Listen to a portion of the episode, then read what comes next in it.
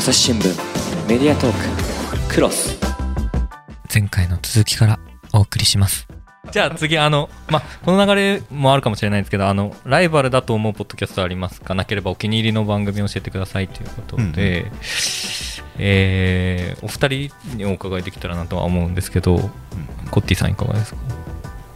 でも古典ラジオについてはつるちゃんが喋ると思うので。いや別にいいよ、あそう。うん、見古典ラジオもねコッティの後輩なんですよ、あそうなんですよ。大学のサークルの後輩がヤンヤンなんですけどまはいはい。あ、その当時はヨウくんって呼んでてすごい可愛らしい青年だったんですけどいつの間にかすごい大御所みたいになっててびっくりしました。大御所感確かにあります。風格がねすごい。でもあのポッドキャストアワードに2019年かなあれは。ノミネートされて初めて聞いたんですよね、あ古典ラジオを。その前まではあ全然知らなくて。あ全然知らなかったはい。で聞いたらもう衝撃的でした。あーどういうえとこんなに面白い番組あるんだと思って、え。ーはい、まあ、そこから過去回遡ってすごい聞きましたね。その面白さっていうのはどういうところに？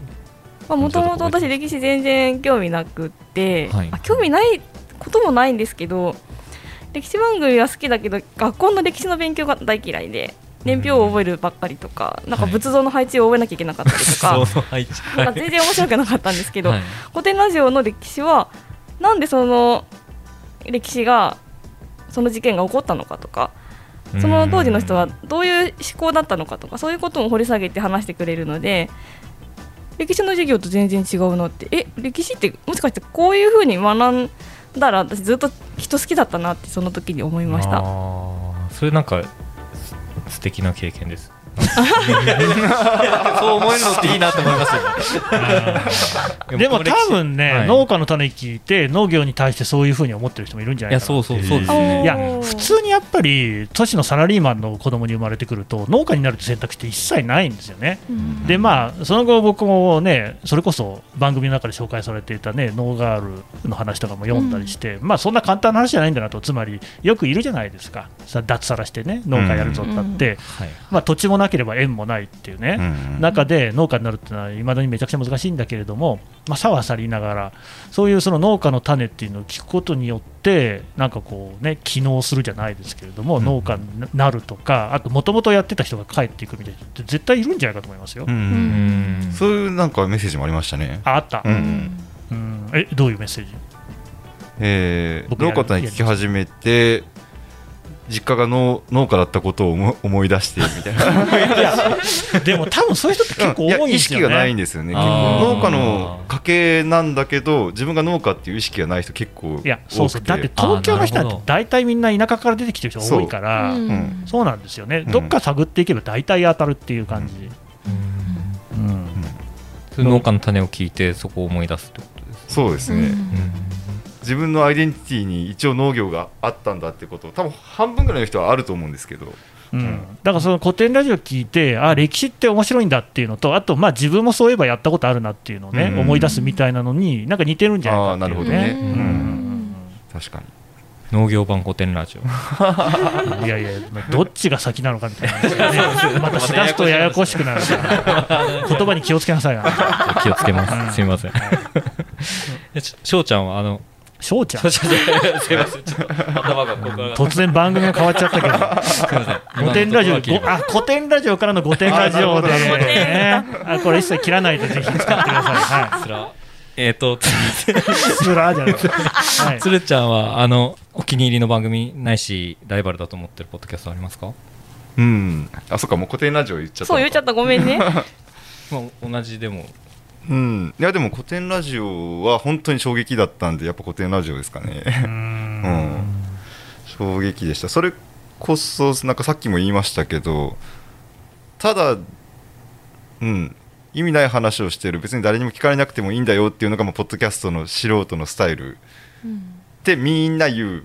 けど多分みんな言うってことはこれじゃないよなって思っててその時に「特勤マッシュ」とか「えー桜通信」さんとかまあコメディだけど、まあ、意味がないことを話してるように見せてあれたちめちゃくちゃやってるんですよね。うんうんうんあ面白い人たちやっぱちゃんとめちゃくちゃやってるなーって思って、うん。あ自分たちもやらなきゃなーと思いながら特に ちゃんとはやってなかったんですけど、そんな時に古典ラジオが出てきてめちゃめちゃちゃんと作り上げてきたうん。素人がっていうのはもうずば抜けてたんでうん。あもう完全に 参りましたっていうか、うん、あこの熱量だですよねですよね。そうですね。面白いってこの熱量よねっていう、うん。いやそのさっきなんかほらちょっとねただ雑談してるだけみたいな話あったでしょ、うん。でもうそうじゃない圧倒的にそうじゃないポッドキャストっていうのがそういうこう古くからあるやつの中でもそれこそ特勤マッシュだったりとか、うん。桜通信だったりとかやっぱりいくつかあるわけですよね、うん。それはやっぱりでもそういうそのちゃんと作り込んだものの方がいいんだぞっていうのが古典ラジオでバチッとこう圧倒的になった感じですかね。そうですね。いやいやあのどうでもうんそうですね。うんそうですそうです。あんまりじゃあその辺から僕らは雑談してるんだって言わなくなったとか、そう言言わない方がてか、うん。逆にその方がかっこいいぐらいのね。どうなんですかね。いやほ普通に雑談してうん。適当な番組に見せてる例えばえっとねコンビニエンスなチキンたちっていう鹿児島の番組があるんですよ。コメディの、う。ん。結構仲良くしてて同じ九州なんで、ううんん、でもワイワイガチャガヤガヤただ楽しいだけの話をしてるんですけどいや面白いんですよね、うん。でやっぱ仲良くなって話を聞いていくとやっぱ真剣に結構ポッドキャスト取り組んでるんですよね、うん。うん。本当にどうでもいい話なら多分公開しないんでうん。部屋で話していればいいことなので、ね。多分みんな本当は本音の奥底では本当にどうでもいいとはみんな思ってないんだろうな。うん。じゃあもうにそこそっちに逃げずにちょっと一生懸命やろうって思った、うん、うっすら思ってたのが古典ラジオであやっぱそうそうそっちだよなって思ったみたいな感じですかね。うん。うん。その衝撃を受けてなんかその制作の方法だったり何らか変化はやっぱり生まれてきたんです去年1年はちょっと変えたかな、うん。うん。変えてやってみて、うん、どう変わって？と原稿とか書いたことなかったんですけど初めて去年書き書きましたね。へー えどういう原稿ですか？原稿というかまあ箇条書きに話すことをうん羅列するぐらいですけどうん。それを初めてやってみましたね。うん。どう変わりました？僕はすごく楽しかったです。僕がめちゃくちゃ楽しかったですね。うんうん。いやこれまではそんなことして自分の世界をガーって突き進んでいくような感じいっぱいなんか調べて話したいこと箇条書きしてみたいな感じだったんで多分今まで聞いてくれたその農家でなんか親近感を持って聞いてくれた人はこれ聞いたら離れていくだろうなって思いながらももういいや俺が楽しいけど全部やる、うん。もうやっちゃうって思って去年やったんで僕だけずっと楽しかった感じですね。えコッティさんは？やっぱり一番変わったのはシリーズが去年できたことかなと思うんですけあーはいはいはいはい。どそれまでシリーズ化したものって多分なくって、うん。毎回単発で終わってたのがシリーズ化は完全に古典のパクリですけど することによってより深くこっちもあこっちもっていうかほぼつるちゃんがですけど つるちゃんが調べて話してそれがめっちゃ面白かったですね。うん。あとやっと話せること話せるってことが結構できた気がして、うん。あのこれまであの例えば窒素あの植物はいに必要な要素で窒素っていうのがあるんですけど、はい。これまで何回も窒素話そうよって言いながら、うん。いや窒素は1回じゃ終わらんけんみたいな話をし,、うんずーっとしてないんですよ今まで、うん、なんでこういうシリーズにしたらあ窒素今なら話せるねってうんうん。やっとなった、う んそれまでは単発の縛りみたいなのがあったってことなんですか？そういうわけではない窒素について農家が喋り出したらめちゃくちゃ喋ることあるんですよ。じゃあ一回じゃ終わらないから特にコッティなんて農学部で、アメリカまで行って院まで出てるのに、なんか30分の雑談で終わるような話になるはずない、うん。うん。終わらない。終わらせると なんか間違っちゃうみたいな、ところがあったんで、うん、なんかもう一個深めて喋れるかな、うん、そうですね。やっと喋れるなって感じがします、うん。早く窒素の話したいって正直なってます。ね 確かにシリーズ化するとどれだけ熱量あってどれだけ話してもその、うん。話した分何回かに分けて放送すればいいってことになりますもんね、そうですね。うん。うん。うん。いやでもそれでいつも不思議なのが、ね、お二人ともね、農業っていうものがこう、ね、主な自分の仕事としてあるわけじゃないですか、うんでコッティさんだったらそこに、ね、子育てとかも加わってくるわけだし、そのどうやって時間を作ってるんですか、あなたたちは。確かうん。に秘密だ。そうなんですか。私は今はあの赤ちゃんがいるので育児休暇中なので、あ育児休業中なのでその時間を利用してちょっと本を読んだりとかはできますけど仕事してる間はなかなか本を読む時間がないので作業中にやっぱりオーディオブックで聞いたりとかしてますね。耳から入れる。耳から、はい。僕も基本的にそのなんですかね。エッセンシャルワークなんで。うん。あの日中は手を動かしてないとダメなので、メモ。なんで、まあ、本をこう読むっていう習慣はもう農家になってほぼ消えたんですけどあの Kindle で本買って作業中ひたすらずっと爆速で流し続ける。へえしたら1日2冊ぐらい読めちゃうので爆速って倍速とかにするということですか？2.5倍ぐらいですか2.5倍速。2.5倍はい出た伊藤大地。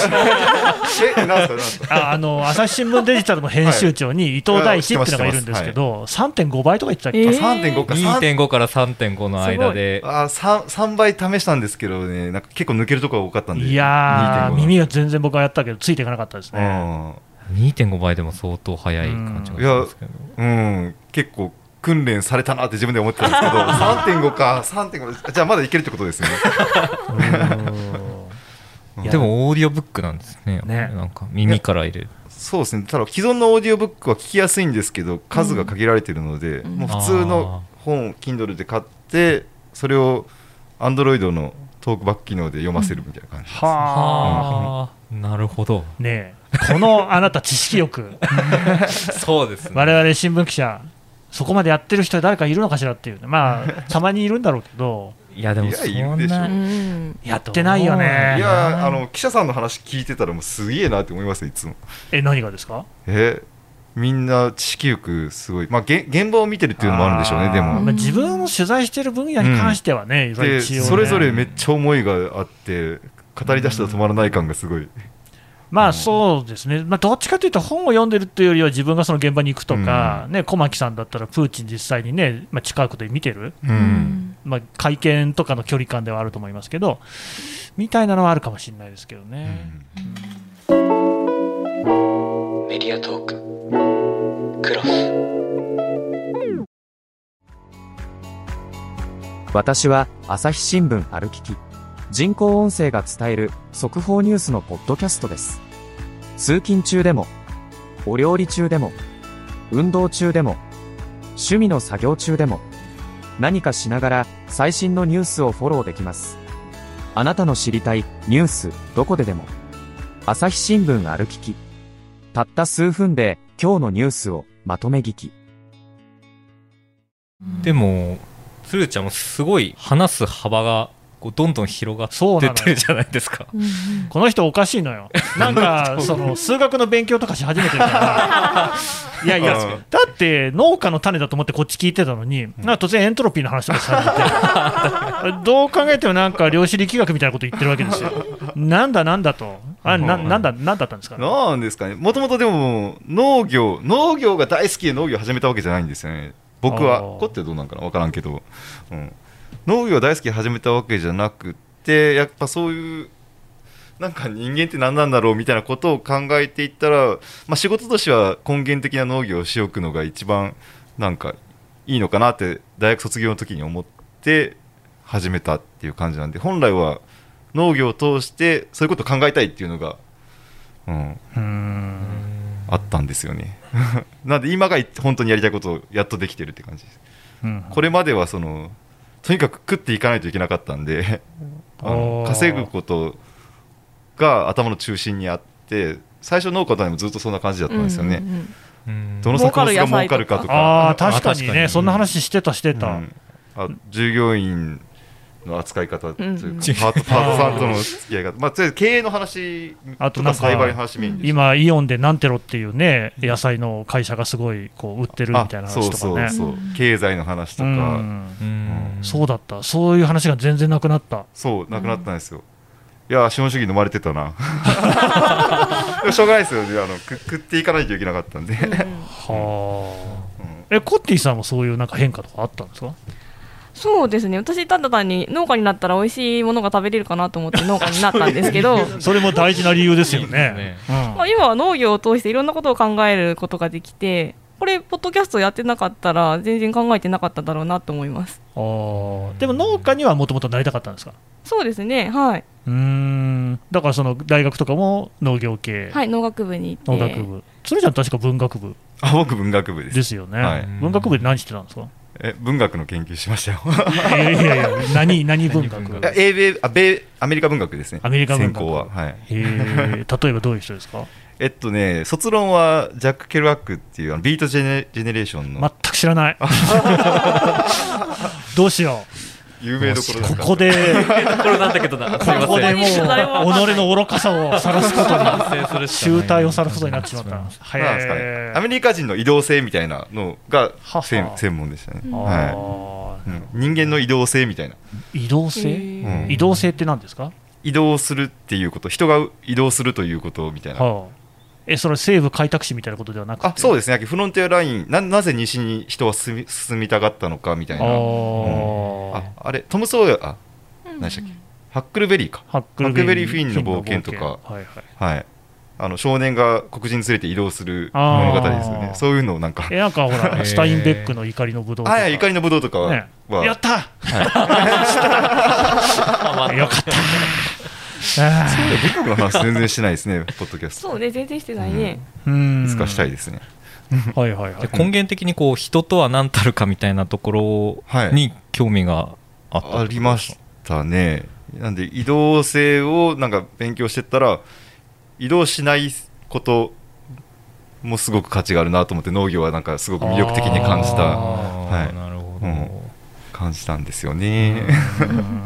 そこで今こう今になってじゃあその自分のし知りたいことやりたいことがかなりポッドキャストでもやれてるっていうことになってきてる。やれてるかどうかは分からないですけど楽しんで多分やれてるんだと思いますね。じゃあちょっと次の質問にうん。そろそろ行こうかなと思うんですけど、はい朝日新聞ポッドキャストのことどう思います？突然変かわったね。急転換。さっきちょっと僕大好きですよ。本当ですか？うん大好き。いやいやじゃあもうちょっと詳しく話してもらおうかな。いや僕あのかなりまあ欲いわゆる右右寄りというか、はいはいはいはい、う、ん。かなり保守的なんですけど、自称ね。うん、まあ農家って保守的な人すごく多いんですよね。うん。だけどコッティなんかなかなか意見しづらいだろうなって。しにくい農です村で。ねコッティはね割とまあ左寄り、はい、うん、うん、なんでまあ右寄りの人たちの中では朝日新聞敵だってはいはいはい。っていう認識があるでしょうねね。正直あったんですよね。でも聞いてみたらめちゃめちゃ面白くてあなんで今までそんなことにととらわれてたんだろうっていうぐらい、うん、なんかね感動しちゃったんですよね。聞いた時、うん。嬉しいですね。で神田さんみたいな結構ざっくばらんに喋ってくれたんで、はいはい。多分良かったんだと思うんですよ。か硬い感じで言われたらあやっぱ朝日新聞やなって感じが。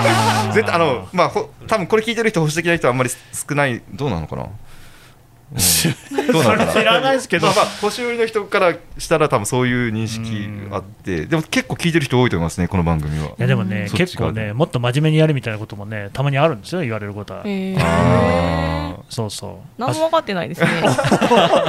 厳しい。ラはい。えーっと朝日新聞読んでてそうニュースを保管しようと思って聞いたら、うん、確かに NHK みたいな形の方がそうそう。あそれじゃないのかいってななる人もいるのかもしれない。あのまあ、この間もね、ご意見でいただいたのが、うん。そのウクライナのことを毎日やってくれとかっていうのがあるんですけど、まあ、それはちょっと新聞の方を読んでいただくっていうのが良いかなと。でまあ、音でどうしてもっていうことでしたら、ラジオ局さんがね、他に NHK さんはじめやってらっしゃるんで、まあ我々は我々のなんか独自の、うん。なんか違うことをやっていかなきゃいけないかなとは思ってますけどね。なんですか？こうそれこそロシア、ウクライナの問題、えーまあ、まあ侵攻し,、うん。始めたときに情報がぶわーって錯綜するじゃないですか、はいはいはいはい。その時に普段から聞いているあの人の生の声で聞きたいって思うんですよね。あー。あの人はなんなんて言うんだろうっていうのを聞きたいと思って。早く朝朝日新聞早くウクライナ問題しろ。なかなかせんなーって思いながら。やってないのにね、やってたのに気づいてなかったあじゃな。いですか。そうそうそう、たまたま聞いてなかったんですよ、それあやっとったと思って、別の時に話した時に、神田さん、いつやるんですか、ウクライナみたいなこといやいや、やってますけど。ましたけどまあでも確かにそうなんですよね、そのうちはあんまりその時事性にね、富んだニュースをすぐやるっていう感じじゃないので、うん。うん。なんかやっぱり、同じ記者の立場だと、うん。やっぱり今は取材してほしいなって思っちゃうんですようんうね。ん。うん後から聞けばいいやまあそうですね。ストレートニュースと求めてるわけじゃないんで、うん。落ち着いた頃に意見聞かせてほしいっていうのはありますね、普段から聞いてると。うんうん、あと、まあ、本当にそのニュース現場からとか名乗っといてなんなんですけれども、現場から電話を突っ込んでもらうっていうのに、進行形の時に僕、そこまで意味を感じてないんですよ。うん。そのまあそれも大事なことだと思いますけど、それこそテレビ局とかね、ラジオ局とかでやってることだし、新聞も紙面ではやってるし、それよりはむしろなんかもう少しね、だって、まあ、見たものをそのまま流すんであれば、ポッドキャストはどうやったってその映像にはかなわないですし、写真にもかなわないですからね、うん。現場からとか言いながらね、だからそこは現場で感じたものをもう少しこう噛み砕いて、こうん。う反数した後に、後で伝えてもらおうかなっていう、ああそうなのか。うん。ライブライブ感。ライブ感あんまり大事にしてないです。大事にしないのか。そんなこと言っていいのかっていう。別に深く考えたこともなかったですけど、うん。そういえばあの自分たちが収録している最中に熊本の地震があったことがあったんですよねでめっちゃ揺れて福岡も、うん。結構そのただ録音回してたんで結構緊迫したなんかリアルな音音取れたんですよ現場の。え取れちゃって。あこういうのってなんかこういうのもポッドキャストでありなのかなって思ったんですけどねその時は。あーそれいいですね、うん。うん。そういうのもやってみたいんですけどね、全然人員が足りないね、ま記者さんとつなぐのは厳しい。そうですね。うん。もっと強靭な体制を組めればまあ、やっぱちょっとチームの中に自前で記者がないいないとダメだろうね、あそうですね。予算を下ろしてあげてください。予算もそうだけど、まず人繰りがね、ねもう今も絶賛逃走中ですからね、あ なるほど。捕まってったら減ってくん本当にそう。置いてきて。うん。あそういう話聞けるのも面白いんですよね、確かにね。そういう面白さもあるんですよ。あの大企業に勤めたことない人がその大企業のなんか空気感というか、うん。うん人事でどうなるみたいな。そう実施でどうなるとかあの予算がどうとかとか。あ あのまあ個人事業主とか中小企業の人まあ7割以上そうでしょうけど、うん、そういうそういう人たちにとってはそこもなんか面白いですね。ーこううん。いうだって企業の看板背負ってこんなざっくばらんに話してるとこない ないじゃないですかないでしょうね、ガバナンスどうなってんだって言われますからね。うんちょっと怒られるかもしれない。そうですね、まあ、ずっと怒られてっからね、こっちはね。もういいんだよ、そんなもんはさ。僕までちょっと怒られが届いてないかもしれない。神田さんはすごい日々怒られてるのかもしれない。ちょっとそこのへの理解力が僕も最近あんまり怒られなくなってきたのは、多分ね、だいぶ見捨てられてきたのか、あるいは、だから寛容になっているの。か、赤いようになってる。そっちじゃないかな、そうです僕はポジティブなんで、そっちだと思います。そうです。ここれ続けてたら多はい。分他の大企業の神田さんやけん他の会社の神田さんが、うんいや、出てほしいよね、俺もやりたいって絶対なると思うん。ですよ、うんこれ聞いたら、ううん。ん各業界で、うん。うん。いやこんだけ言って大丈夫ならうちもいけるかもって人。どうかな、銀行とかで出てきたら面白そうそうだけど。そうそう絶対面白いですよね、それやばそう。ですうん。で自分たちもその農家がやってるんで例えば他の個人事業の大工さんとかはいはい。大工さんラジオとかそういうそういうのが出てきたら面白いなって面白思そうですね。ったけど、なんでこう大企業は大企業で。うん。大企業ラジオもなんか生の声が出てくるようになったら面白いなって思いますね。ああ、いや、そうそう、職業ものってね、もっとあっても良さそうですようんね。うん。うん。あんまりいないかしら。でも農家はいるけど、漁師はいない気もするし、そうですね。確かに。うん。そうですね。らこの間、あのクロップスでしいたけの話聞いて、あ林業ってそうか、こっちなんだみたいなね、ううんんそうですね。初めて感じましたよ。うん。もっと欲しいな。うん。うんいろいろあったら面白いと思うんですよね。うんいろんな業界の話聞いてみたいですねうんねみんななんかのプロですからね。うんそうですよね、働いてる、まあ、働いてるっていう言葉もね、いろんな捉え方あるだろうけれども、ん仮に専業主婦だったとしても、専業主婦のプロですからね。そうそうそう。うん。そう面白いと思うんですよ。佐野さん、お願いします。えあとちょっと作ってくださいよ。え作ってくださいってどういうことですか？プロデュースしてくださいよ。あ別な業界の人の番組をってことですか？えあのぜひじゃああのフォーム欄から。え、ほら、あなた、函館出身だから、多分イカ釣りの漁師さんとかね、はい。知り合いえっ、が、と網元の方とかいらっしゃってってことです。面白そうじゃないですか。はい確かに。あ北海道いいですね。北海道それで盛り上がったりしないですかね、うん、あとここで一切喋ってないけど、岸上君っていう人がここにいるんですけど、彼も釧路、ね、釧路出身ということは、釧路も漁港ですからね、ああそうですね。そうですよ、う海海を攻めていくううん、まあいいから次行こうか、はい、えコッティさんにいいですか？コッティさんに聞きましょう。ポッドキャストどう思いますかっていうのを。あすごい面白いと思います聞いてもらってるんですか、ちゃんと？最近聞いてないんですけどあら、まあ、数が多すぎるっていうね。うん数は多すぎますね多すぎますよね、はい。選んで聞いてください。いや新聞より絶対面白いと思いますえ、なんかお好みのテーマとかありますか？お好みのテーマ？うん。えー、いやでもこのメンバーの皆さんが出してくれる話題だったら何でも面白いですあら、うんまあ、ありがたい。ううんやっぱりニュースって料理の仕方なのかなって思いましたーん。料理の仕方ね。素材はもう、まあ一緒ですもんね、言ってみればね。はいうんうんうんうん。そうか。もうちょっとね、やっぱりね、頑張っていかないといけないですよ。頑張らなきゃいけないですね。うんもう一回コッティさんに聞いてもらわないといけないからね。あそうですね。聞いてもらえる番組を作らなければいけないです。そうなんですね。そうそう。いや聞きますあのいやいやいや、時間がないそんまあまあまあまあそういや何じられてる本当にさ、赤ちゃんもいるんだからやめなさいよ、そういうさ、無理なこと言う基のは僕の責任になりますよ。川野さんから言った気があ、したけど。いや、そうね、ちょっと、そこら辺記憶あんまりないんですけどね。メディアトーククロス話はまだ続きますが、続きは次回。この番組へのご意見、ご感想も募集しております。概要欄のフォームから、どしどしお送りください。